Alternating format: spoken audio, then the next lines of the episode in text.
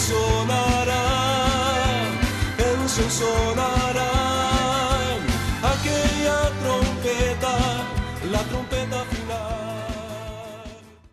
La Iglesia de Cristo de los Ministerios Llamada Final en Phoenix, Arizona, presenta su programa Llamada Final. Conscientes de que vivimos los últimos tiempos y que la humanidad necesita escuchar la verdad eterna de Dios, presentamos el siguiente programa con el pastor José Arriaga. Con ustedes, el pastor José Arriaga con el mensaje de la palabra de Dios.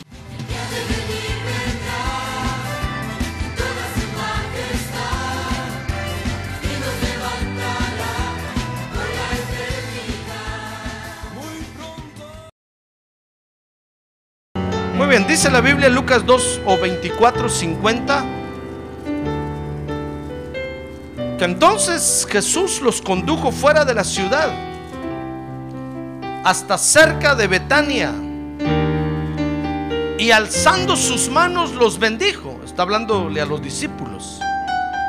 Dice el verso 51 y aconteció que mientras los bendecía se separó de ellos y fue llevado arriba al cielo. Y ellos después de adorarle regresaron a Jerusalén con gran gozo. Dice el verso 53. Y estaban siempre en el templo alabando a Dios. ¿Y dónde estaban siempre? Dice. ¿Haciendo qué? Alabando a Dios. Amén. A ver, oremos. Fíjese que quiero que vea conmigo, estos versos se refieren, está narrando el Evangelio de Lucas ahí. Lucas está narrando el momento cuando el Señor ascendió a la diestra del Padre después que resucitó. ¿Sabe usted que el Señor Jesús murió, verdad? Pero sabe usted que también resucitó, ¿verdad? Y que subió a la diestra del Padre. Amén. Amén. Muy bien. Pero cuando el Señor ascendió a la diestra del Padre, hermano, fíjese que los discípulos seguían viviendo en la tierra. Porque qué bueno fuera que uno aceptara a Cristo como Salvador y de una vez se fuera ya con Él, hermano. Eso sería lo mejor que nos pasaría. Irnos de esta tierra de una vez a morar con el Señor para toda la eternidad, para siempre. Pero después que aceptamos a Cristo nos damos cuenta que todavía estamos en la tierra, hermano. ¿Y, ¿Y, qué vamos a hacer en la tierra mientras estemos aquí? Porque el Señor dijo que va a regresar. Pero ¿y si, y si regresa dentro de 50 años, dentro de 100 años, dentro de 80 años? Yo que tengo 15 años, pues, si regresa dentro de 50 voy a tener 65. Pero usted, hermano. Imagínese, seguimos viviendo aquí en la tierra, hermano. Entonces, fíjese que los discípulos tomaron una decisión. Y yo quiero que vea conmigo que con esta decisión que ellos tomaron de estar en el templo, quiero que vea conmigo una de las actitudes que nosotros debemos de tener para ser victoriosos, hermano. Porque mientras el Señor, mire, el, el, punto de esto está en que mientras el Señor regresa otra vez a la tierra, nosotros tenemos que ser victoriosos aquí en la tierra. El Señor Jesús dijo, yo he venido para que tengan vida y para que la tengan en abundancia. Ah, gloria a Dios.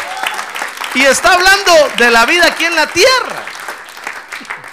Entonces, mientras el Señor regresa, nosotros tenemos que aprender a vivir aquí en la tierra con victoria, hermano a pesar de todos los problemas, a pesar de todo lo que significa vivir en la tierra, tenemos que vivir en victoria. Entonces quiero que vea conmigo esta actitud. Es la actitud de compromiso. Ahora conmigo, actitud de compromiso. Es decir, en nuestro corazón, hermano, tenemos que tener la actitud de, de comprometernos con Dios. Truene, llueve o relampaguee aún, aún en una forma más seria que el matrimonio. Porque el matrimonio, ya ve, los hombres lo pueden separar, hermano. Por eso dijo el Señor Jesús que no separen los hombres lo que Dios unió. Porque los hombres somos atrevidos, separamos, deshacemos nuestro matrimonio en un ratito y ¿qué nos importa? Y es una institución de Dios. ¿Se da cuenta? ¿Usted se atrevería a deshacer esta iglesia? La iglesia es una institución de Dios, hermano. Pues lo mismo es el matrimonio. Pues nosotros los hombres somos terribles. A ver, dígale que tiene un lado. Usted es tremendo, hermano.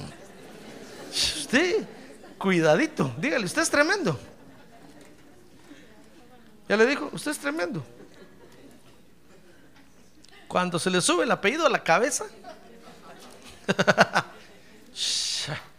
lo deshace todo en un ratito y qué le importa. Y es de Dios. Y usted dice, ¿qué me importa a mí Dios? Y agarra la Biblia y la rompe. Eh, hermano, pues fíjese que, que, Dios quiere que nosotros mantengamos en, nuestro corazón una actitud de compromiso con Él. Porque con esta actitud, fíjese, vamos a ser victoriosos. Quiero que vea conmigo Primero, sobre la inestabilidad que experimenta nuestra alma. Porque nuestra alma, hermano, vive unos desequilibrios terribles. De repente está contenta, de repente está triste, de repente está enojada y usted no sabe ni por qué. Usted tiene que decirle, alma mía, ¿qué te pasa? ¿Qué onda? ¿Qué tienes hoy? Porque, porque el alma vive una inestabilidad horrible, hermano. Está tan herida y lastimada que tiene unas lunas terribles. A veces está en luna llena, a veces en cuarto menguante, en luna nueva. horrible. Pero si nosotros nos comprometemos con Dios, fíjese, si usted se agarra de la mano de Dios, aunque su alma patalee y haga lo que haga, usted le va a decir, estoy comprometido con Dios. No puedo romper ese compromiso. Estoy comprometido con Dios. Entonces su alma tiene que aprender a sujetarse a la decisión que usted tomó. Entonces vamos a ser victoriosos sobre la inestabilidad que experimenta nuestra alma y vamos a ser victoriosos, fíjese, sobre la falta de, presencia del Evangelio en alguna región. Porque si nosotros no nos comprometemos con Dios, el Evangelio no camina, hermano. No camina. Si usted no se compromete con Dios, a, por ejemplo, a dar su dinero, no se puede predicar el Evangelio, hermano.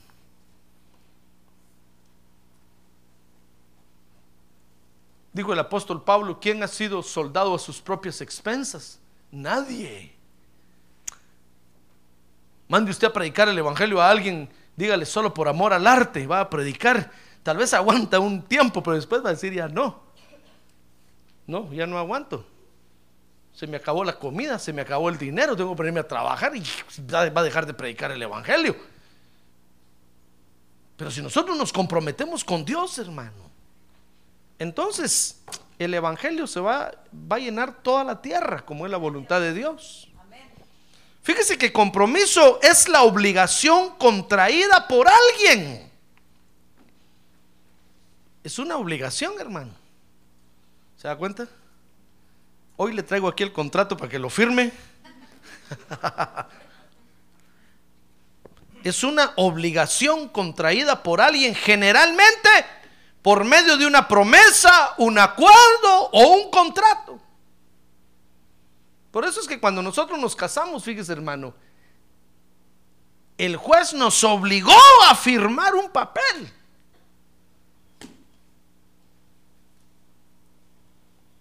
Porque si no, zafamos bulto fácilmente, hermano. Si, firmando el papel hay quienes zafan bulto. Porque ven la cosa color de hormiga allá, allá adentro, hermano, y dicen, no. Por eso ve que usted que se ha puesto de moda, dicen, no, mejor primero vamos a vivir juntos un año o dos años, y, si, si nos va bien, entonces nos casamos. Pero esa es, es una irresponsabilidad, hermano. Eso es gente irresponsable. Jamás van a hacer algo en la vida. Uno hace, uno llega a ser alguien en la vida y hace algo en la vida cuando uno asume compromisos, hermano. Mire, yo una vez fui a comprar un carro y cuando salió el vendedor y me dijo, no, no le podemos dar el carro. ¿Y por qué? Le dije, mire su crédito, todo lo que tiene. Le dije, pero si soy un hombre de negocios. I am businessman. Yo estoy metido en la onda del negocio. Le dije, ¿usted qué cree? ¿Que soy un aragán que no tengo compromisos? Se me quedó viendo asustado. No, no se enoje. No, no estoy enojado, le dije. ¿Usted quiere que venga aquí sin nada en, el, en, en- en mi, en mi récord ahí de... Eso hasta, hasta yo le doy dinero a alguien así, le dije. Pero démenlo a mí, que estoy comprometido. Estoy comprometido, le dije. Se, asustó y me dijo, espérese, pues, espérese, y se fue. Al rato regresó con el, con el supervisor. Y me dijo, ¿usted es don fulano? Sí, le dije. Mire, le dije, este es su, este es su vendedor, no me quiere dar el carro porque dice que tengo... ¿Acaso, ¿Acaso no soy hombre de negocios? ¿Usted acaso no tiene compromiso? Sí, me dijo. Pues entonces, ¿por qué no pueden confiar en mí? Miren, ¿acaso he dejado de pagar? No, amigo, está pagando todo. Bueno, entonces, ¿qué, qué, qué, protestan? Y, se fueron los dos otra vez, hermano.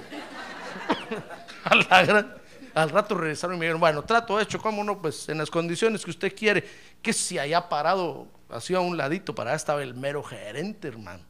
Y me dice el supervisor, mire, ¿sabe quién autorizó esto directamente? El que está allá, solo mire lo de reojo, me dijo. Ese es el mero dueño de aquí. Lo impresionó lo que usted dijo. Pues sí, le dije, ¿qué quieren? ¿Que venga a comprar un carro a alguien que no tiene compromiso? Hasta yo le vendo un carro, le dije con los ojos cerrados. Pues sí, hermano, ¿no cree usted? Pero confiar en alguien que está trabajando todos los días, que se está rifando el físico, que ahí va jalando la carreta, a eso, es lo, eso, eso vale la pena. Amén. Así es que cuando usted le diga, no, es que su crédito está mal, usted diga, mándelos a volar. Dígale, ¿qué creen? Si, si estoy en el negocio yo, me estoy arriesgando la vida todos los días. No se asuste por eso. Ahora dígale que tiene una. No se asuste por eso, hermano. Uno llega a hacer cosas, fíjese, cuando uno está comprometido. Cuando compramos esto, me, dijo el del banco a mí, a ver, pero tiene que haber un hom- una persona responsable. Yo le dije, el presidente, CEO de la corporación.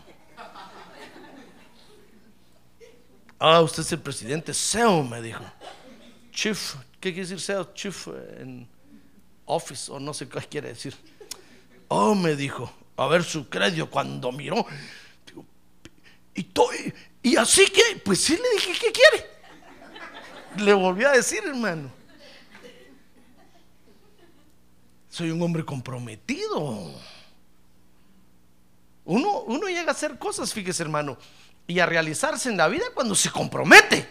Cuando usted va con, con la señorita que ama ahí ante el juez y firma, hermano. Usted se está comprometiendo, usted va a llegar a ser una gran persona en la tierra. Va a llegar a tener una gran familia y Dios lo va a bendecir. ¡Ah, gloria a Dios! Pero si usted no quiere eh, compromiso, dice, no, pues yo voy a la iglesia, sí, pero, pero así de lejos. Usted es, es un mediocre. Nunca va a llegar a hacer nada en la vida. Todo lo que haga se le va a deshacer. No lo estoy insultando, le estoy diciendo la verdad. Sí, aprenda hermano, le estoy diciendo la verdad. Y si se enoja, enójese. Pero es la verdad, es lo que yo he aprendido. Si uno no asume responsabilidades en la vida, hermano, uno nunca llega a hacer nada. Toda la vida es uno mediocre y medio, medias tintas. La Biblia le llama a estos creyentes torta no volteada, solo cocida de un lado y cruda del otro. A ver, dígale que tiene a un lado, le están hablando a usted, hermano. Hoy el pastor vino enojado, dígale.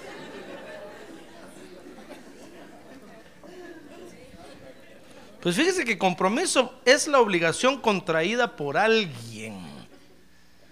Mire lo que Dios quiere de nosotros, hermano.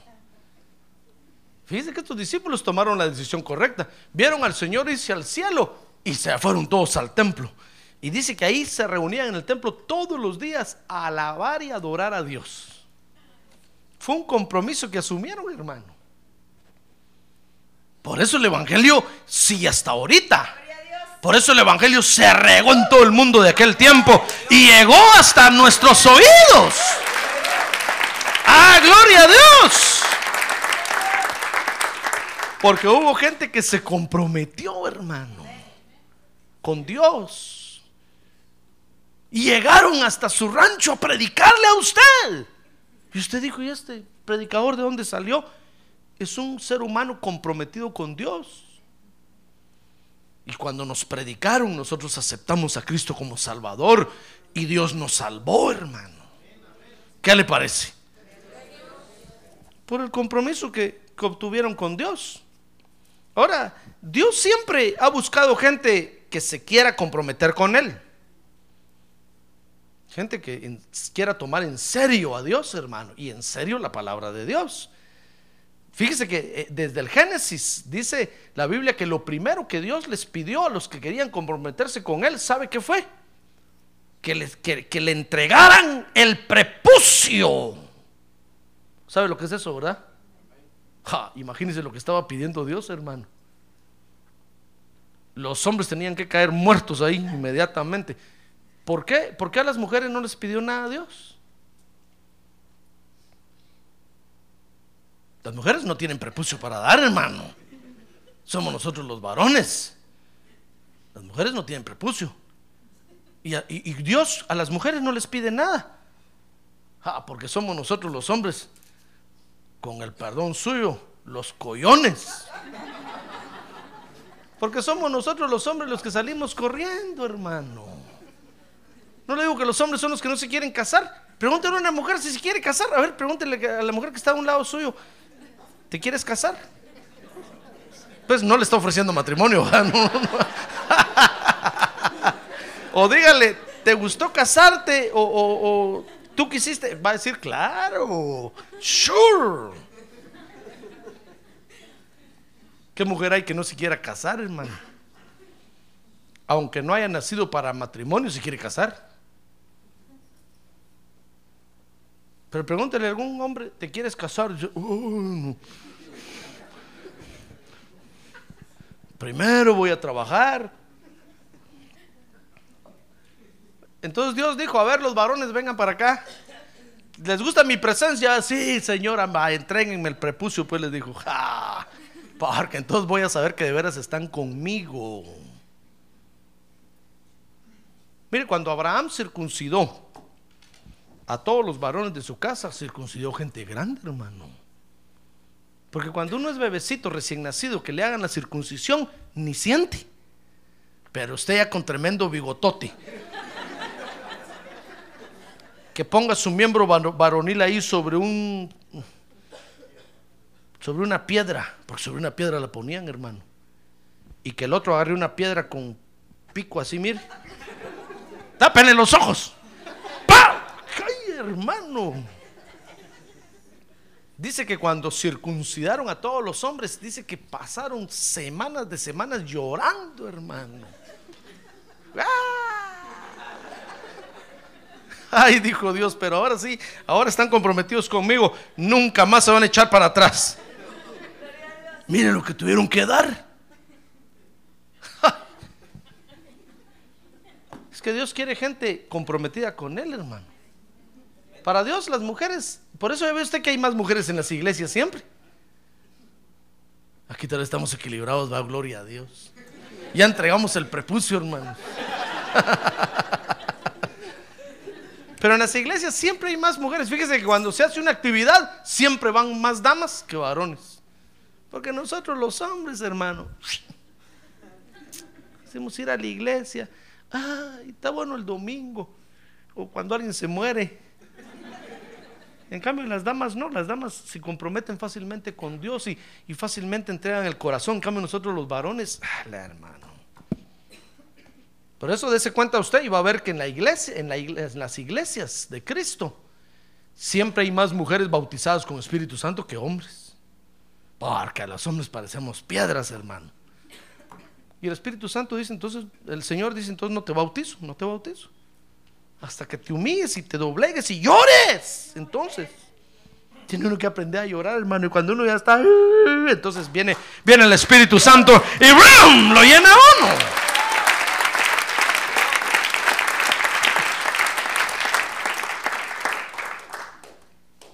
Dios quiere gente comprometida. Dice Josué capítulo 5, verso 2, que antes de entrar a Canaán, dice que Dios le dijo, muy bien, Josué, ¿ya vieron la tierra prometida? Le dijo a todo el pueblo, sí, dijeron todos, Señor, qué bonita la tierra, entremos. Momento, le dijo Dios, me tienen que dar el pase de entrada. ¿Y cuál es? El prepucio. Todos gritaron, ¡ah! ¿Quieren compromiso conmigo o no? Sí, sí dijeron, bueno, entonces circuncidados otra vez, hermano, uno por uno.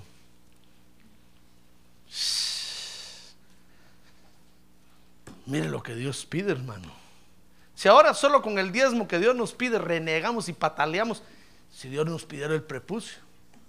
Si Dios me dijera, José Arreaga, agarra el cuchillo más filoso que tengas. No, que Dios me dijera, José Arreaga, agarra el cuchillo que es el más oxidado y sin filo, para que les duela. ¿Sabe qué diría usted? Señor, gracias porque ya tuve mis hijos, ya. No me importa si ya no tengo más hijos.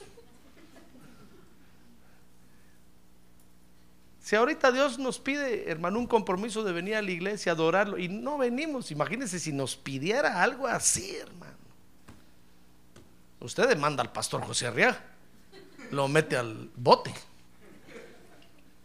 lo mete a la cárcel, por inhumano, por exigente. Ahora, el Señor Jesucristo quiere seguidores comprometidos con Él. Dice la Biblia que cuando nosotros aceptamos a Jesús, dice la Biblia que, eh, fíjese que nos hacemos un espíritu con Él. ¿Qué le parece? Mire, el compromiso con el Señor Jesucristo, dice 1 Corintios 6, 17, inicia a nivel espiritual. Luego dice Romanos 10, 10, que el compromiso sigue cuando confesamos lo que creemos. Mire el compromiso que el Señor quiere, hermano. No quiere que solo usted diga, sí tengo a Cristo en mi corazón con la mente. No quiere que usted lo confiese, que lo hable, que lo diga delante de la gente. Ah, gloria a Dios. Y dice Romanos capítulo 6, verso 3, que entonces el compromiso que hemos hecho de confesar a Jesucristo como Salvador debe, debe de llegar al extremo de meternos a las aguas bautismales. Le señalo aquí porque aquí está el bautisterio. Que usted diga, bueno, sí, yo creo en Jesús como mi Salvador, lo confieso, lo grito, me voy a bautizar en agua. Entonces venimos y nos bautizamos. Fíjese que dice la Biblia que ahora esa es nuestra circuncisión, el bautismo en agua. Y ahora ya no solo hombres, mujeres y hombres, por igual tienen que entregar el prepucio es el bautismo en agua. Todos. Cuando usted se bautiza en agua, hermano, entonces Dios lo toma en serio. Dios dice, va, de veras estás tomando en serio mi palabra. No es un juego para ti. Ya ve, el Señor Jesucristo quiere seguidores comprometidos con Él. Entonces, cuando nosotros nos comprometemos con, con el Señor, hermano, es cuando entonces esa actitud nos lleva a la victoria. Amén. Y quiero que vea conmigo, que estudie conmigo aquí en el Evangelio de Lucas, las victorias que podemos obtener si nos comprometemos con Dios, hermano. Toda la gente le huye a los compromisos hoy. Toda la gente. O porque los ve aburridos, o porque no los entiende,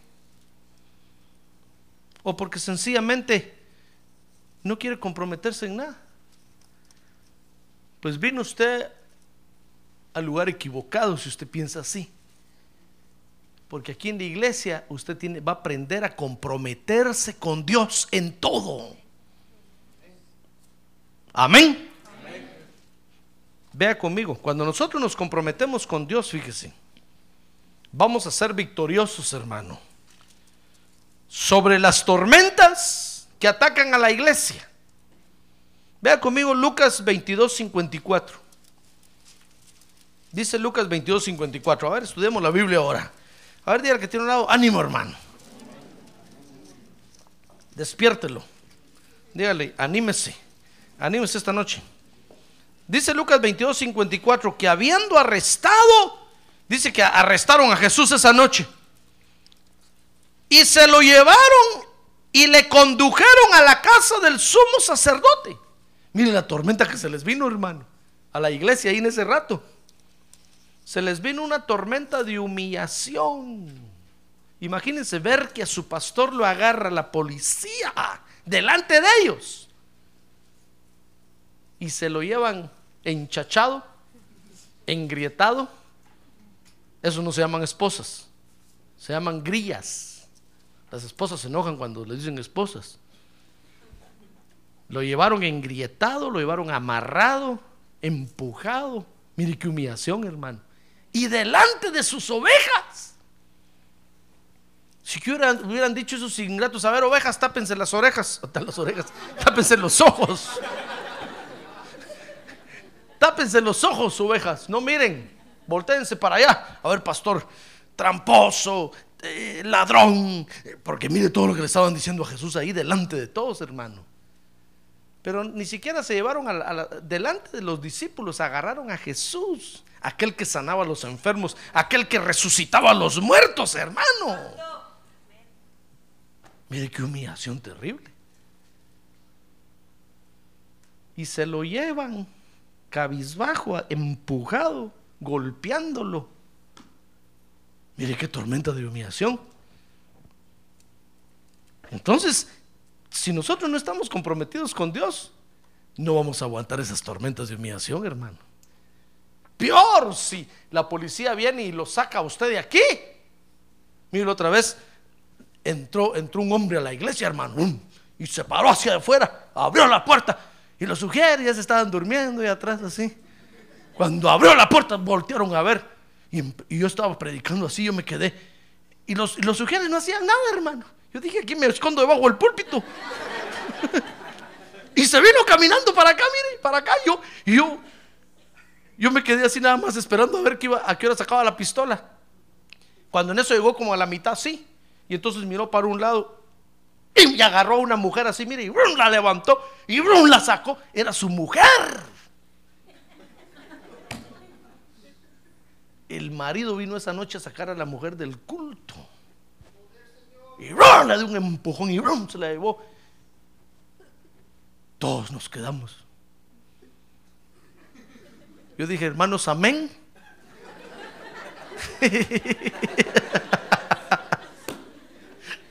Ay, espero que no lo vengan a sacar a usted aquí así. Gracias a Dios que la migra no puede entrar aquí, si no los hubiera llevado todos. Pues entonces pues me llamó la hermana y me dijo, mire pastor, quiero pedirle perdón por lo que pasó esa noche. mi marido es un abusivo y empezó a maltratarlo. Y me dijo, ¿y sabe pastor? Yo ya no voy a regresar a la iglesia. ¿Por qué? Le dije, es que se me cae la cara de la vergüenza, me dijo. Yo estaba sentada la al lado de la fulanita, mi amiga Sasa en la iglesia. ¿Qué va a decir? ¿Qué va a decir usted que este mi marido entre? ¿Qué va a pensar? Le dije, no, no tenga pena, yo no pienso nada. Venga a la iglesia. No, me dijo. Mire qué humillación, hermano. pero si usted no está comprometido con Dios aquí en esta iglesia, va a venir una tormenta y se va a ir. Dice, no, es que el pastor me humilló muy feo ahí, a mí me predicó. Es decir, con, con ya no regresar aquí se arregla el asunto. Se va a ir. Pero cuando uno está comprometido con Dios, hermano, va a venir la tormenta de humillación que uno la va a soportar. Porque uno va a decir, no, es que estoy obligado. a ir a la iglesia, a participar en la iglesia. Le van a decir, pero si mira cómo te humillaron, mira lo que te dijeron, mira. Usted va a decir, no me importa. Venga la tormenta que venga, yo voy a seguir. Porque Jesucristo quiere discípulos comprometidos. Mire, si el diablo que el Señor lo reprende esta noche, lo logra sacar a usted de una iglesia por una tormenta, ya nunca va a parar usted en ninguna iglesia, hermano. Es como el matrimonio. Si el diablo logra que usted se divorcie una vez, se va, a volver hombre samaritano y mujer samaritana. va a llegar a tener muchos maridos y con ninguno va a parar. Pero si usted logra mantener su matrimonio firme a pesar de cualquier tormenta, hermano, y usted lo sostiene y lo mantiene, y venga lo que venga, y luchando, va a ser un, hombre y una mujer victorioso. Ya ve que usted aquí va a algún lugar y a, comprar algo y dice casado o, soltero. Dice divorciado. A ver qué le iban a dar a este. 8, súbanle 14. Este, este, si se divorció, no, no- no habla en serio. Y le dicen todavía, ¿y cuántos matrimonios? Cinco. ¿Cuánto les dije? 14. No, pónganle 28%. Este, este es, un, es un irresponsable. Pero cuando usted dice casado, casado, soltero, divorciado, casado. ¿Cuántos años? 40 años de casado. ¿Qué interés les dije? 8. Bájenle al 3. Bájenle al 3. Este es responsable. Y aguantó 40 años ahí, es porque aguanta. Todavía no se va a morir. ¿Comprende? Las tormentas que vengan, mire, a esto se les viene una tormenta de humillación, hermano. Dice Lucas 22, 56, que se les vino una tormenta de desprecio. Dice, y una sirvienta, dice que al ver a Pedro sentado junto a la lumbre, fijándose en él detenidamente, le dijo, también este estaba con él. Mire, em- empezaron a despreciar a los discípulos después que se llevaron preso a Jesús. Dice el verso 58 que otro al verlo dijo, tú también eres uno de ellos. Y dice el verso 19 que había otro que insistía diciendo ciertamente, este también estaba con él, pues él también es Galileo. Se les vino una tormenta de desprecio, hermano. Es que las tormentas están a la orden del día. Si nosotros no estamos comprometidos con Dios, las tormentas nos van a hacer pedazos. Usted puede leer ahí que es cierto, Pedro negó, hasta maldijo, pero estaba tan comprometido con el Señor que regresó. No fue como Judas que se fue y ya no regresó. Pedro regresó y cuando regresó, ¿se acuerda que el Señor le dijo, Peter, ¿cómo se dice me amas en inglés? ¿Cómo se dice me amas en inglés? ¿Cómo? You love me? Así se aprende inglés, hermano. Con barreras. Peter, you love me? Mire, el Señor le dijo, Pedro, ¿me amas? Tres veces. Por cada negada que dio. Pero estaba tan comprometido que Pedro, hermano, a pesar del desprecio, no se fue. Otro hubiera dicho, no, que me importa a mí Jesús. Yo no estoy, yo no voy a aguantar ese desprecio. Si yo tengo dignidad. Yo hubiera dicho, Pedro, voy a poner mi propia iglesia. Eso dicen los católicos que hizo, pues. Que Peter se fue a poner su propia iglesia y salieron los Catholic Church. Pero Pedro no se fue. Pedro dijo, no, no me importa que me desprecien. Yo voy a seguir al Señor Jesucristo. Lo voy a ir a buscar y lo voy a encontrar. ¡Ah, gloria a Dios! Mire, tormentas de humillación, tormentas de desprecio. Dice Lucas 22, 63 que pasaron una tormenta de vergüenza. Mire Lucas 22, 63. Dice que los hombres que tenían a Jesús bajo custodia se burlaban de él y le golpeaban. Y vendándole los ojos le preguntaban diciendo, adivina, ¿quién es este que te ha golpeado? Mire qué tormenta de vergüenza, hermano. Imagínense que usted va a orar por un enfermo y le pone las manos y no se sana.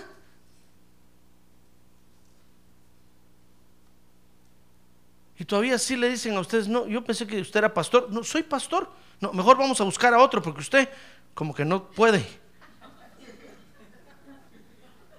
Qué vergüenza, hermano. Lo bofetean a uno en la cara así.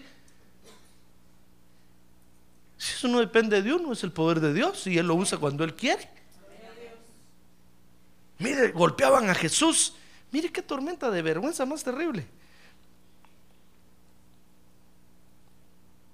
Dice Lucas 22, 54 que sin embargo Pedro seguía a Jesús. Dice, dice que habiéndole arrestado se lo llevaron y le condujeron a la casa del sumo sacerdote. Mas Pedro le seguía de lejos. Es que esos son los que están comprometidos con Dios, hermano. Los que estamos comprometidos con Dios, no importa qué tormenta venga. ¿Usted cree, ¿Usted cree que el enemigo no lo conoce ya que usted está en la iglesia? Cuando David, fíjese, huyó de Saúl, dice la Biblia que se fue a meter con los filisteos. ¿Ha leído eso, verdad? Dice que se metió entre los ejércitos de los filisteos como soldado. Y cuando todos lo empezaron a ver, dijeron, no, este no, este no, parece, no tiene cara de filisteo. Y entonces David se dio cuenta que lo habían, lo habían agarrado y se hizo el loco. Sacó la lengua así para un lado y así. Y empezó a babear con espada agarrada. Entonces dice que dijeron, este no es filisteo. Este es David, dijeron. Aquel que le cantan, Saúl mató a mil y David a sus diez mil. Este es David. Dijeron, pero está Chusema ¿Qué quiere decir? Está crazy, está loco. Porque lo vieron babeando.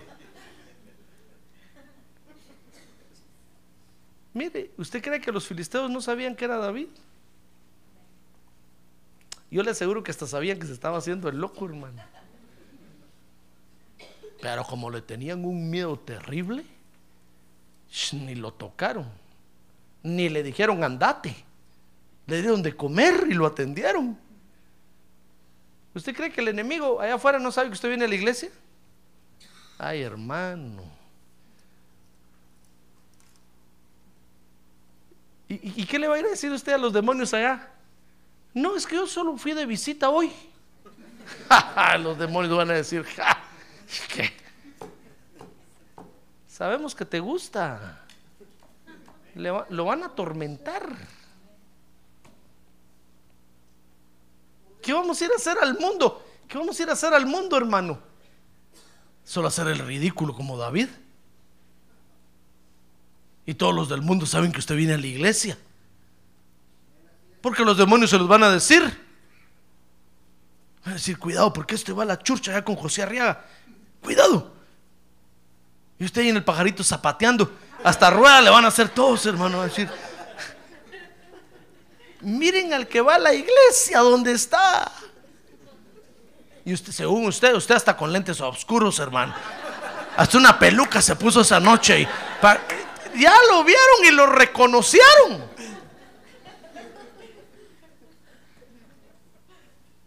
¿Sabe? Cuando Pedro, cuando le dijeron, tú eres uno de ellos, dice, dice el, otro, el, pasaje paralelo, que Pedro dijo, no, yo ni lo conozco, ni sé quién es. Le dijeron, ¿cómo que no? Si hablas como ellos, le dijeron.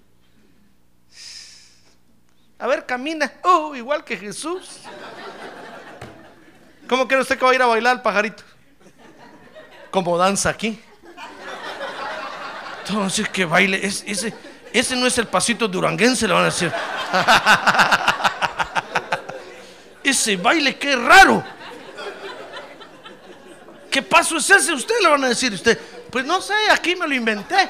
Que me lo inventé, en la iglesia lo aprendió. Todos le van a decir, no, ese parece paso de iglesia. Ay, hermano, ¿usted, ¿usted cree que no lo conocen?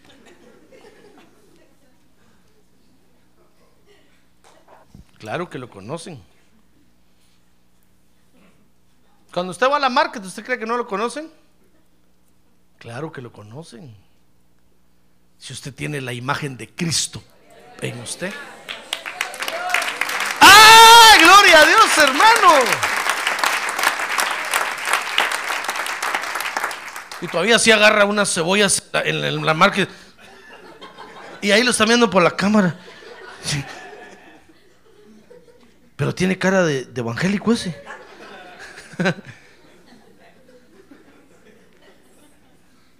no se robe las cebollas, hermano. Claro que el enemigo lo conoce. Mire, sea cual sea la tormenta que venga, si nosotros estamos comprometidos con Dios, las tormentas no nos van a arrastrar, hermano. Porque el compromiso afirma. Amén. Por eso el Señor quiere gente comprometida con Él, porque cuando nosotros nos comprometemos con Él, eso nos afirma aquí en la iglesia, hermano. Y aunque nos desprecien, nos digan, aunque nos... No importa, seguimos aquí. Pero mire cuántos hay que dicen, pastor, si usted me saca por la puerta, yo me meto por la ventana. Los eché por la puerta y no regresaron. Yo con esperanza que volvieran a entrar porque me dijeron que se metían por la ventana. Ya no se metieron, hermano. Se fueron de una vez. Porque no están comprometidos. El que no está comprometido, a ver, esposa, dígale a su marido, andate de la casa. Si no está comprometido, se va a ir. Si Usted va a ir a la market y cuando regrese va a decir, tal vez, tal vez lo encuentro ahí, tal vez. Está ahí. Limpio el cuarto, se llevó todas sus cosas. Hasta la tele se llevó. Pues sí, porque no está comprometido. Pero dígale al, al que está, se casó, tiene la firma con el juez, váyase de la casa. Ah, va a decir, mangos, no me voy. Ya no te quiero, cara de, cara de mono, feo. Y el marido, pero no me voy. Ogro, monstruo, no me voy.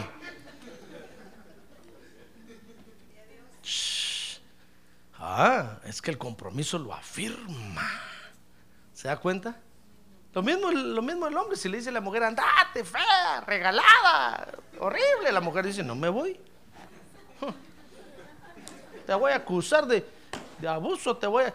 Y como firmó con el juez, sabe que le tocan 15 años de cárcel, hermano.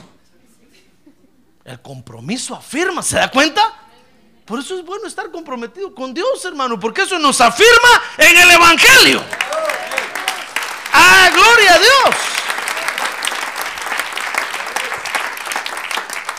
Vamos a vencer entonces, vamos a ser victoriosos, fíjese, sobre las tormentas que vengan. Vamos a ser victoriosos sobre las malas decisiones que otros toman por no estar comprometidos con el Señor. Porque usted va a ver que hay gente que fácilmente se va de la iglesia, hermano. ¿Con qué facilidad?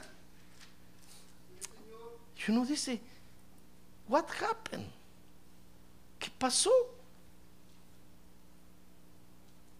¿Qué pasó? Yo estuve 13 años en mi iglesia y nunca me fui, hermano. Hasta que el Señor me mandó a predicar aquí. Si no, no me hubiera venido, ya estuviera. Pero hay gente que, ¿con qué facilidad? Solo porque no le gustó el mensaje hoy, ya no viene. Solo porque lo desperté, ya no viene. Solo porque no le parece que el pastor no sé qué, ya no viene. Mire, fíjese que las iglesias han llegado al colmo de hacer, de hacer gobierno congregacional. ¿Ha visto usted que dice, por ejemplo, iglesia congregacional? ¿Ha visto, verdad? Fuente de agua de vida, por ejemplo. Es un ejemplo. Porque eso quiere decir que el gobierno de ellos es congregacional. Eso quiere decir que ahí los miembros mandan. Es democracia. Y los miembros dicen de qué color se pinta una pared. Los miembros dicen cuánto va a ganar mensualmente el pastor. Los miembros dicen cuándo predica el pastor, cuándo no, cuándo lo sacan, cuándo lo entran. Los miembros mandan. Mira el extremo que han llegado, hermano.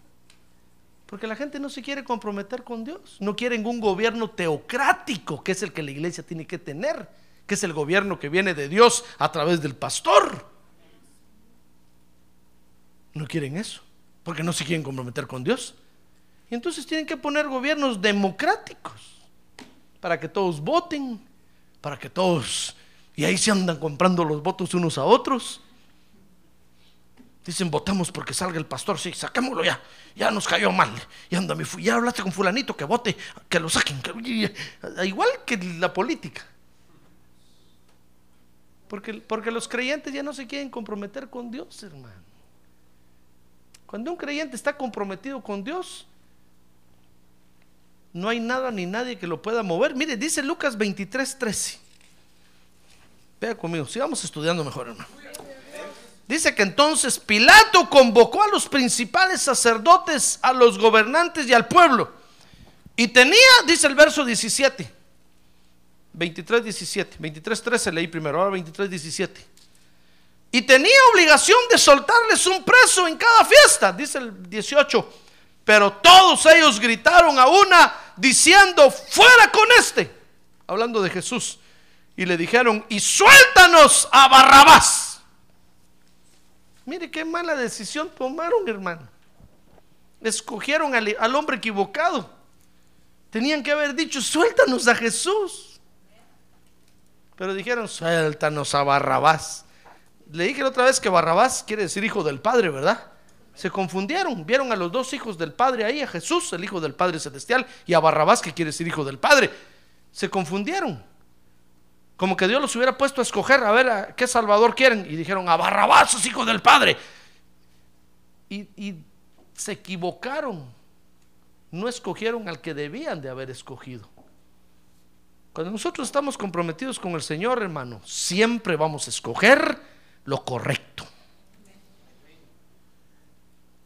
Aunque nos pongan ahí a otro, nos digan, miren, pero es que, mira esta religión, qué bonita. Esta religión te va a dar cinco mil vírgenes y usted va a decir, no, no quiero. Yo amo al Señor Jesucristo. Él es mi Dios. Él es mi Salvador. Ah, gloria a Dios. A ver, diga, gloria a Dios. Ah, porque cuántas religiones hay que ofrecen un montón de cosas, hermano.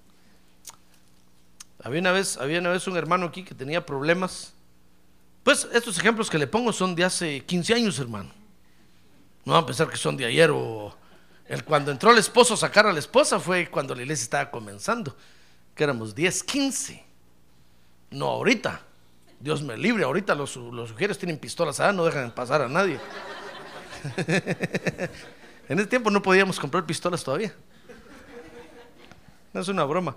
No, eh, son ejemplos de hace rato. Había un hermano que tenía problemas, iba a perder su casa. Que si llegaron unos mormones a evangelizarlo, hermano. Y se fue con los mormones. ¿Qué le parece que le dijeron? Mire, si usted se hace mormón, le pagamos su casa. ¡Ja! Digo, con mucho gusto. ¿Qué tengo que hacer para hacerme mormón? Hermano, se convirtió al mormonismo se bautizó en agua ahí con ellos. Dijeron, ¿cuántos meses debe la casa? Debo seis meses, ya me le van a quitar siete. Toma este cheque, pues, y le vamos a dar trabajo, no tenga pena. Se hizo mormón. Le pusieron un barrabás enfrente y dijo, barrabás. Se fue con barrabás. Después vino llorando aquí conmigo, voy a mi casa una, una madrugada, pues, ya no aguanto, ya no aguanto. Ya lo sabía, hermano. Dije, Señor, ¿qué hago con este? Le corto la cabeza, lo cuelgo de los pies. Señor, Señor Jesús, le dije, ten misericordia de mí, qué miembros tan chuecos me mandas tú, Señor. Yo no soy así. Si quiera yo fuera así, pues dijeran así como es el pastor, es el pueblo. Pero yo no soy así, Señor. Este, es que, ¿qué estaré pagando, Dios mío? Decía yo. Pastor, ya no aguanto. ¿Verdad? Le dije. Váyase con ellos. No. ¿Qué tengo que hacer? Dígame. Se me puso de rodillas, hermano. Dígame qué tengo que hacer. Dígame. Deme una patada en la cara. Deme una patada. Haga algo. Yo,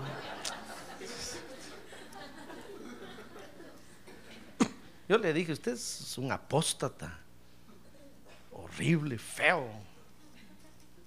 Ya no quiero que vaya a la iglesia. No, dígame, dígame. Aquí están todos mis diezmos, un montón de sobres, hermano. No le dije, lléveselos, vaya a dárselos a los mormones. A ellos les debe, no sea ladrón. No, pastor. Eh. Mire, si a usted le ofrecen una religión por allá bonita, cinco mil vírgenes, hermano.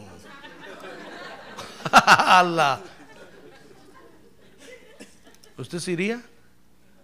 ¿Verdad que no? ¿Por qué? Porque está comprometido con Cristo, ¿verdad? Amén. Pero venga solo uno de nuestros cultos. Le vamos a dar un CD si viene. decir, no, yo tengo mi iglesia. No necesito más. Amén. ¿Por qué? Porque estamos comprometidos con Dios, hermano, con el Señor Jesucristo. No estamos jugando. Entonces, mire estos, vamos a ser victoriosos sobre las malas decisiones que otros toman, porque no están comprometidos con Dios, con el Señor Jesucristo. Y eso lo va a ver usted en la iglesia. Va a haber creyentes que toman malas decisiones, hermano, y se van. Pero es gente que no está comprometida, hermano. Nunca van a hacer nada en la vida. Siempre van a andar, dice la Biblia, que son como tamo que arrebata el viento. De un lado para otro.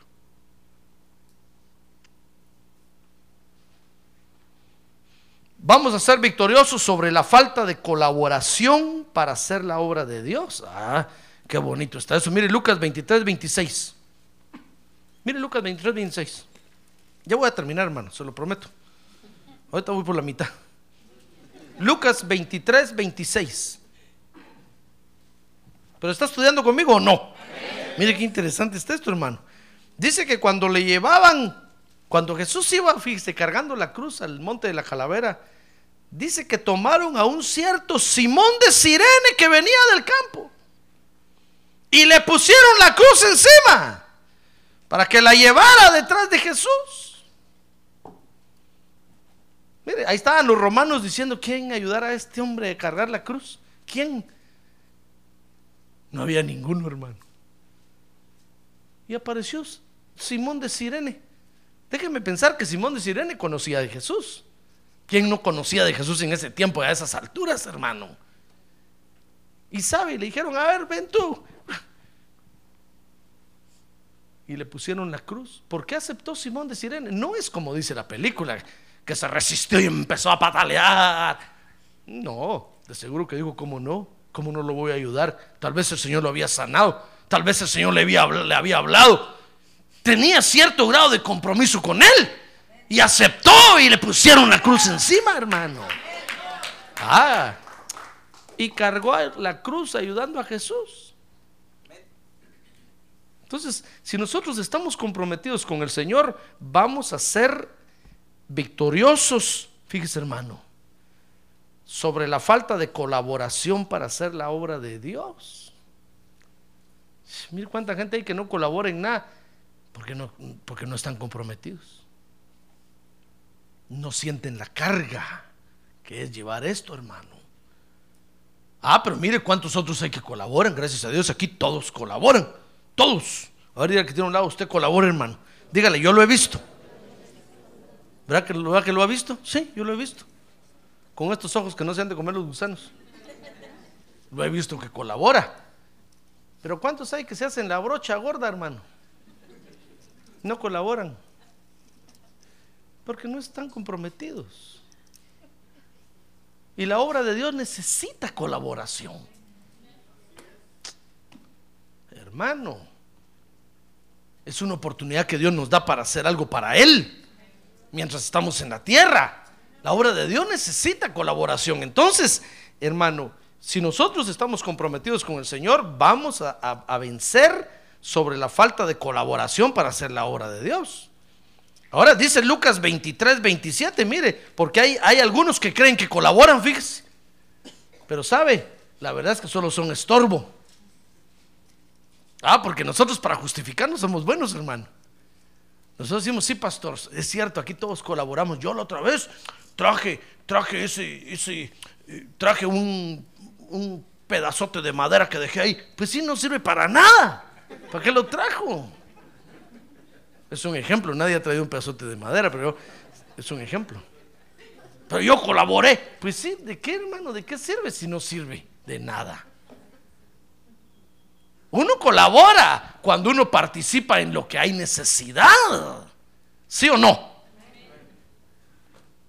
Yo le dijera, mire hermano, vamos a pintar esta pared de este lado, de este color beige, y usted trae una, una lata de 55 galones de pintura, color café oscuro. ¿Usted cree que colaboró? Y todavía dice, pastor, ahí se la dejo y se la, y se la regalo, se la regalo. ¿De qué me sirve a mí eso, hermano? Yo dije color beige, no café.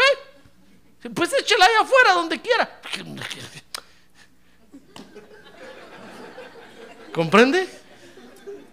Ah, pero nosotros creemos- creímos que colaboramos. Eso no es colaboración, eso se llama estorbo.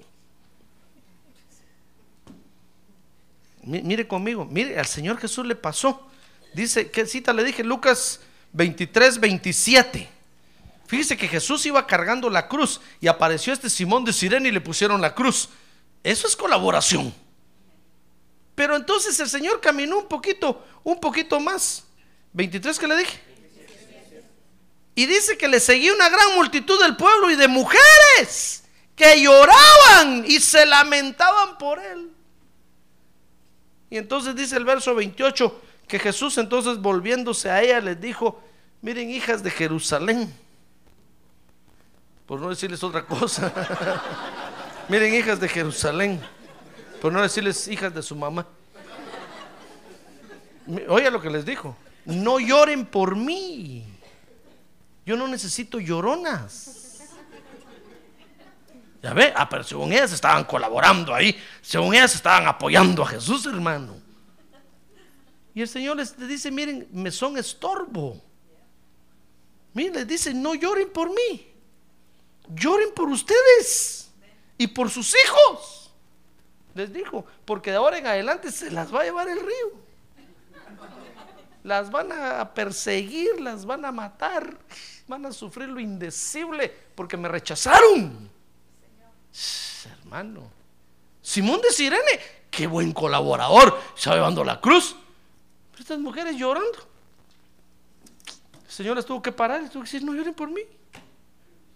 Vayan a su casa y lloren por ustedes, lloren por sus hijos. Porque ahora van a vivir sin mí.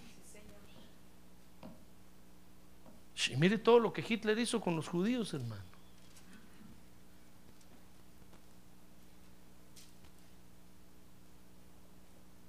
Dicen que las mujeres embarazadas les amarraban las piernas y las colgaban de cabeza.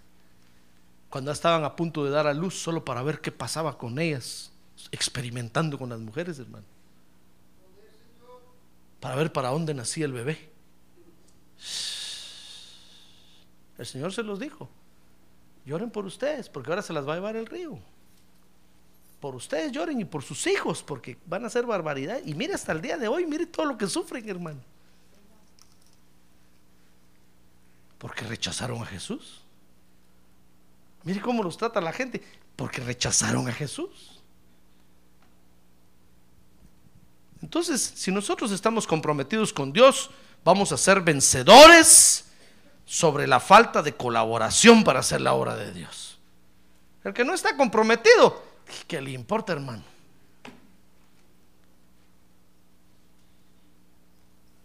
Pero el que está comprometido siente la carga.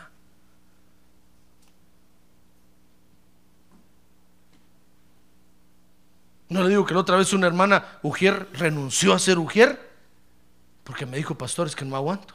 Le dije, ¿que no aguanta? ¿Qué? Está muy pesado el servicio. No, me dijo, no, no, el servicio está.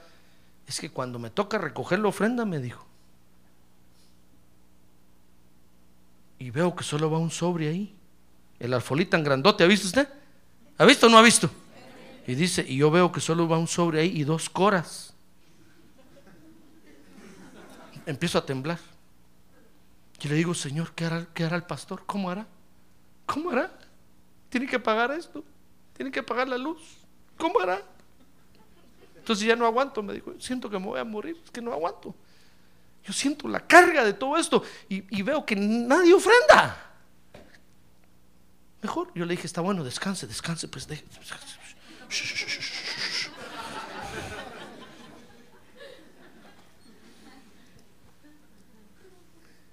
E- Ella no sabe que la cora que usted da, Dios la multiplica por 100. Eso lo veo yo.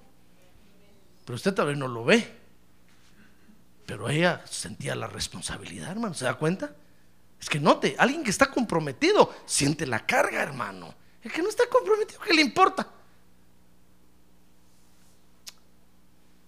El que no está, el que no está comprometido, Hasta más aire, más frío, pide, más frío, más frío. Como no, chon, ¿y quién paga eso?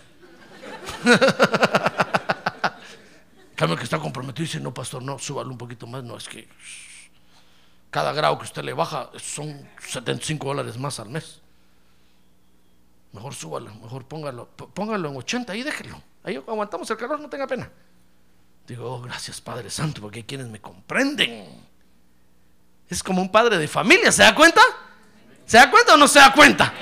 Ah, el que siente la carga, hermano, el que está comprometido con Dios, siente la carga y se vuelve colaborador. Mire, vamos a ser, vamos a ser victoriosos sobre la falta de recibir los beneficios de la salvación. Mire, mire Lucas 23, 42, dice que ahí estaba el, ladrón muriendo, habían dos ladrones muriendo al lado de Jesús, ¿sí o no?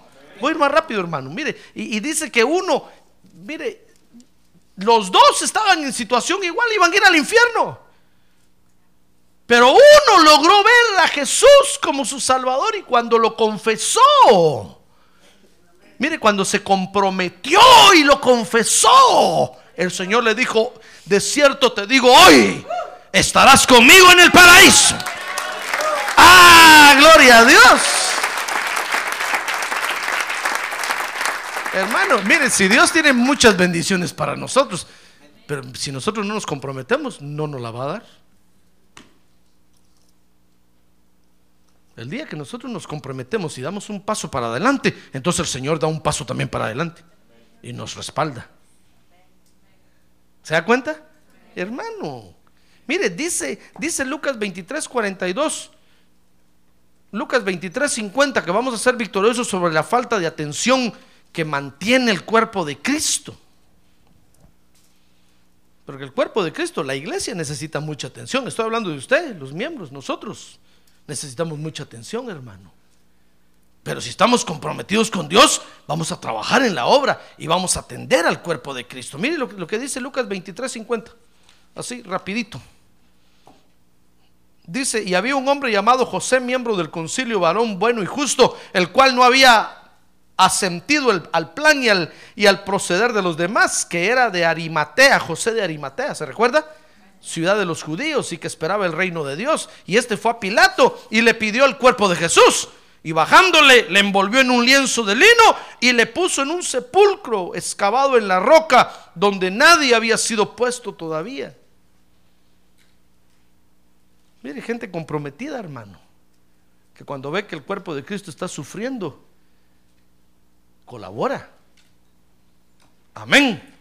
Entonces, si nosotros estamos comprometidos, vamos a, ser vencedores sobre la falta de atención que mantiene el cuerpo de Cristo.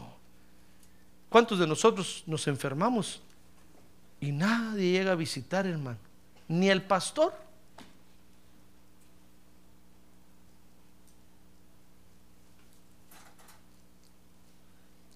¿Cuántos vinieron tal vez hoy en la noche sin tener cómo regresar a su casa, hermano? Y ni cuenta nos damos nosotros. Tal vez lo va a ver usted que sale caminando ahí, se va caminando y, y usted solo se queda viendo, adiós, le dice. Hermano, el cuerpo de Cristo necesita atención. ¿Cuántas áreas de atención hay que tenemos que atender todavía? Vamos a ser victoriosos, fíjese, sobre la falta de visión espiritual que hay hoy en la iglesia. Dice Lucas 24, 13. Tiempo me falta, hermano. Amén. Dice, y aquí que aquel mismo día dos de ellos iban a una aldea llamada Emaús. ¿Se acuerdan que, iban dos caminos de Emaús, verdad? Dice el verso 30, y sucedió que al sentarse a la mesa con ellos tomó pan, Jesús tomó pan y lo bendijo y partiéndolo les dio. Y entonces, dice el verso 31, les fueron abiertos los ojos y le reconocieron, pero él desapareció de la presencia de ellos. Mire, si nosotros nos comprometemos con el Señor, el Señor nos va a dar una visión espiritual tremenda, hermano. Y vamos a ver las maravillas que hace. Lo vamos a reconocer en cualquier lado donde esté. Vamos a ser victoriosos sobre la falta de regocijo que hay hoy en la iglesia. Lucas 24, 12. Dice, pero Pedro se levantó y corrió al sepulcro E inclinándose para mirar adentro, vio solo las envolturas de lino y se fue a casa. ¿Cómo se fue a casa? Maravillado de lo que había acontecido. Cuando el Señor resucitó, Pedro corrió al sepulcro. Un creyente comprometido, hermano. ¿Se acuerda que las mujeres fueron primero y le fueron a avisar a ellos de que Jesús no estaba en el sepulcro y se fueron correr? Pedro se fue corriendo y cuando llegó, dice que no miró a Jesús y se maravilló, dijo, es cierto, si él lo dijo. Si nosotros nos comprometemos con el Señor, hermano, nos vamos a gozar en la iglesia tremendamente. Vamos a darle gracias a Dios cada vez que veamos una maravilla de Dios, cada vez que veamos un milagro de Dios. ¡Ah, gloria a Dios! A ver, diga, gloria a Dios. Y por último, vamos a ser victoriosos sobre la insatisfacción de nuestras almas. Dice Lucas 24, 49. Ahora sí, ya terminé. Gracias, Padre Santo. Dice Lucas 24, 49. Y aquí les dijo el Señor. ¿Se acuerda que les dijo, vayan, eh, no se vayan de Jerusalén? Les dijo, ¿verdad? Cuando el Señor resucitó. Y les dijo, aquí yo enviaré sobre vosotros la promesa de mi Padre. Pero vosotros permaneced en la ciudad hasta que seáis investidos con poder de lo alto. ¿Se derramó el Espíritu Santo sobre ellos o no? Amén, se derramó. ¿Pero por qué? Porque era gente comprometida, hermano. Se fueron al aposento alto y ahí esperaron 50 días después de la ascensión de Jesús. Y vino a los 50 días el Espíritu Santo, por eso se le, se, le llama, fuera era la fiesta de Pentecostés. Y vino el Espíritu Santo y se derramó sobre ellos, hermano. Dice que aquel día hablaban lenguas, gritaban, saltaban, corrían, tanto que los que los miraron pensaban que estaban borrachos. Y si que os dijeron, ¿cómo vamos a estar borrachos? Dice que les dijo Pedro, si son las nueve de la mañana. Ya ni que fuéramos nosotros.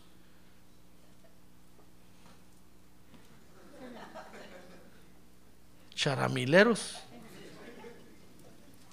¿Cómo le dicen ustedes a esos que viven que viven borrachos todos los días. ¿Cómo? Guailitos. Juanitos. Guainos, guainos, guainitos. Ya ni que fueran guainitos, hermano. Ya ni que fueran guainitos. Ahora sí me entendió, ¿verdad? Pero le dijo, no, si no somos guainitos. Dijo, pero yo soy pescador, tengo una empresa de pesca. Lo que pasa es que el Espíritu Santo se derramó y sobre nosotros.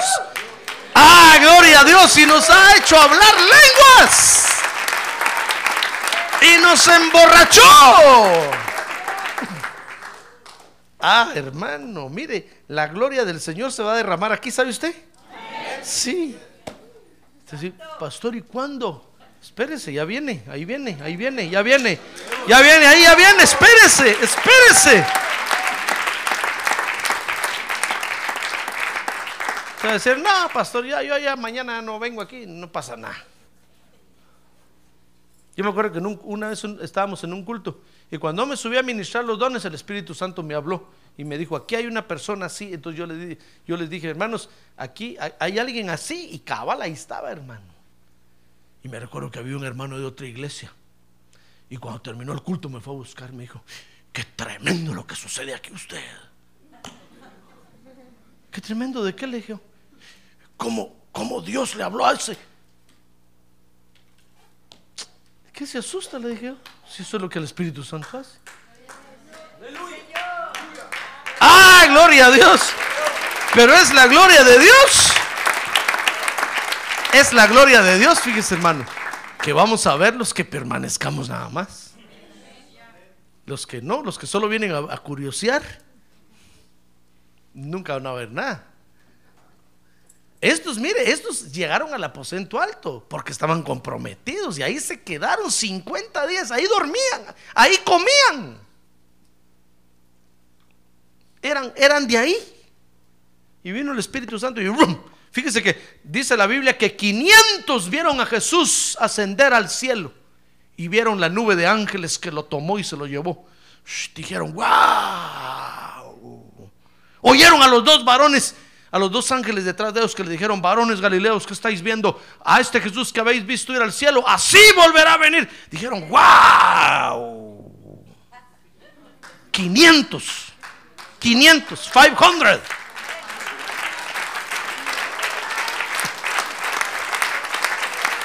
¿Sabe usted cuántos llegaron al aposento alto? ¿Cuántos habían 50 días después en la iglesia reunidos? 120 y los otros 380. No dijeron, wow, qué cosas suceden aquí usted. ¿Dónde están? ¿Dónde estaban? Gente irresponsable. Dios no quiere gente irresponsable, hermano. Dios quiere gente comprometida. 500 lo vieron, 500 debieron. Es más, 600, 700 debieron haber estado ahí, hermano, recibiendo el Espíritu Santo. Pero la gloria del Señor ya está, viene para acá, ¿sabe usted, verdad? ¿Irá, ¿Irá a estar usted aquí? A ver, pregúntale que tiene al lado, ¿irá a estar usted aquí, hermano? Pero si usted es irresponsable también, dígale. Pero si usted ya está pensando, no, ya mañana me voy. Porque aquí no se ve nada. Solo se viene uno a dormir.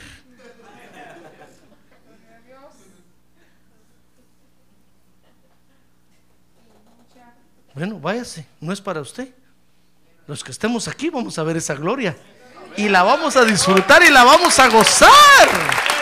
¡Ah, gloria a Dios! Fíjese, ¿por qué pasaron 50 días? Solo déjeme terminar con esto. Hoy es temprano, hermano. Hoy es martes, mañana feriado. Mire, ¿por qué pasaron 50 días? Porque habían 380 que no tenían que estar ahí. Dios los miró siempre como irresponsables. Dijo Dios, no, 380 no, no quiero nada con ellos. Le dijo a los ángeles, miren cómo se los sacuden. Dijeron los ángeles, Señor, pero necesitamos 50 días. No importa, pero sáquenlos. Ahí estaban aquellos esperando, hermano. Todos.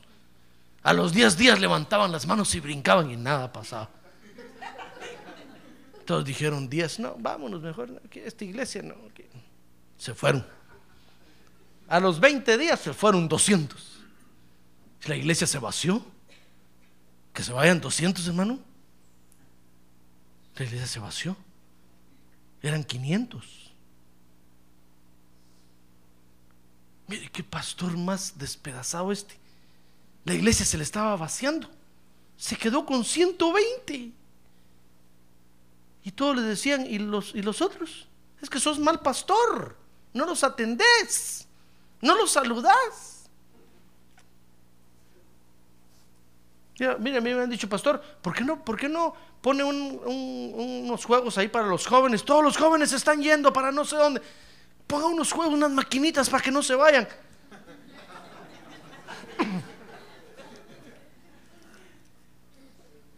Que se vayan. No es para ellos esto. Estorbos no queremos. Mire, 380, hágame el favor, hermano, es una iglesia.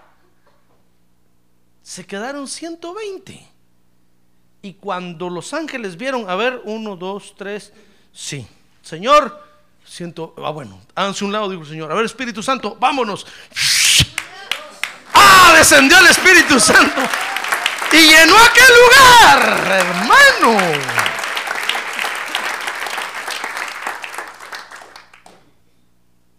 Con los comprometidos con Dios. Por eso, esta es una buena actitud, hermano.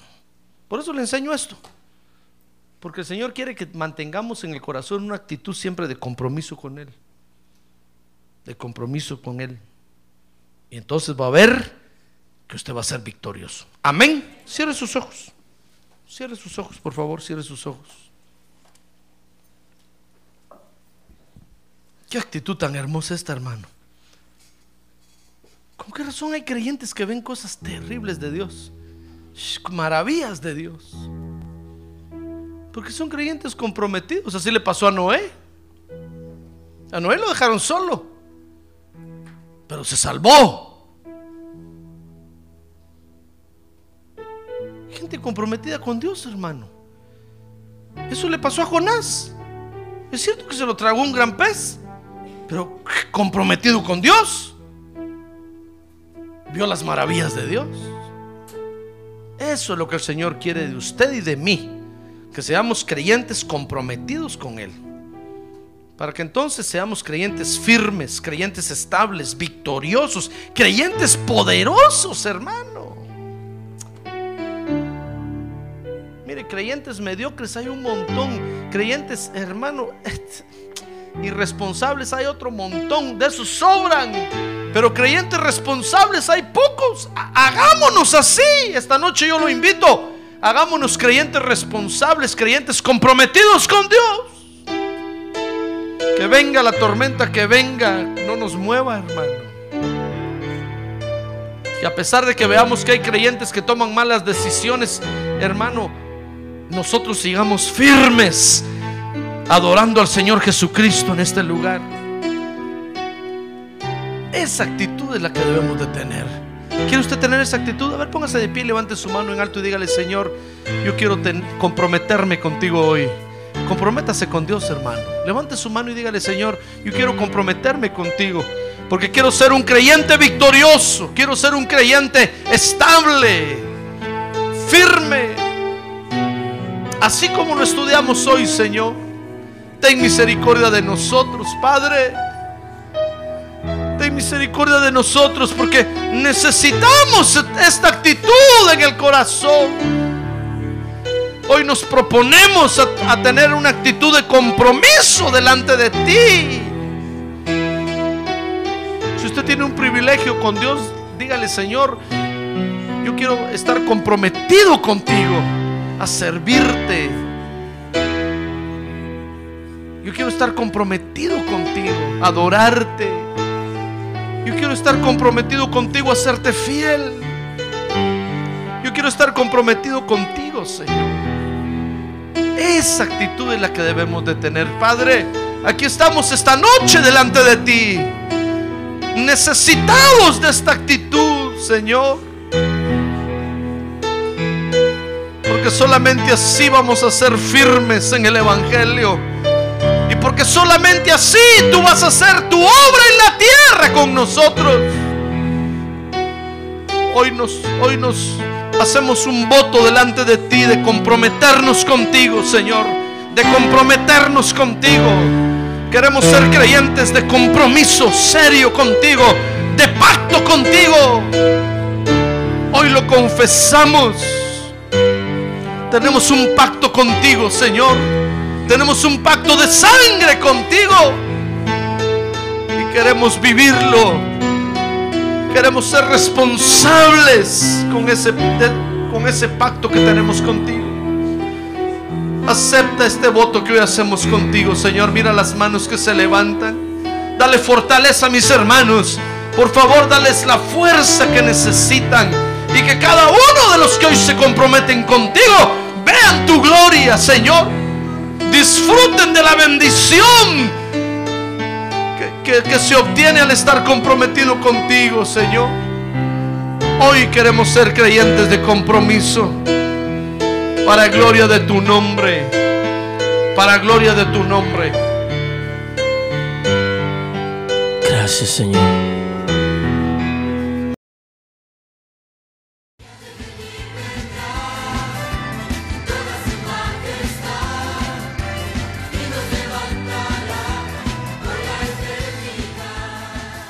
La Iglesia de Cristo de los Ministerios, llamada final en Phoenix, Arizona, cumpliendo con la comisión de Joel 2.1, presentó su programa, Llamada Final. Esperamos que nos vuelva a sintonizar la próxima semana a la misma hora por esta emisora. Los invitamos a nuestras reuniones en el 6023 Norte 71 Drive, esquina con Bethany Home Road. Para mayor información puede llamarnos al